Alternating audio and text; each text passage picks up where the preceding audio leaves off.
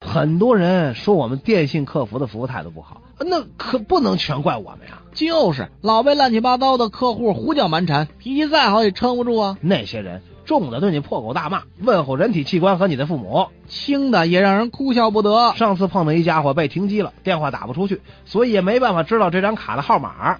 他打进来电话诉苦，我跟他说：“嗯，S M 卡背后有一串数字，看到了吗呃看到了，我给你念念。？”我一查，对的，确实是被停机了。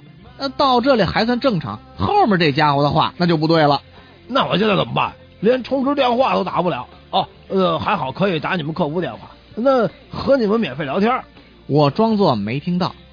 如果呃想付机的话，呃，请带好身份证到我们营业厅办理。这啊，咱到那儿去啊，那么麻烦。呃你现在能不能帮我开通啊？呃，对不起，这是规定，我没有这个权限呃，那那我请你吃肯德基呢？啊。没没没没用就啊！不要这样吧，给点面子行不行？要不然咱们吃麦当劳。将军到某征兵站询问今天的报名情况如何？报告长官，昨天和今天都有一个人来报名，今天的报名人数比前两天稍稍下降了一点。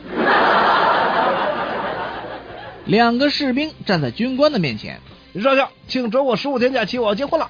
呃，我，呃，少校，呃，能不能准我假？我也要结婚了，呃，只不过我要二十天。呃，为什么你一定要比他多五天呢？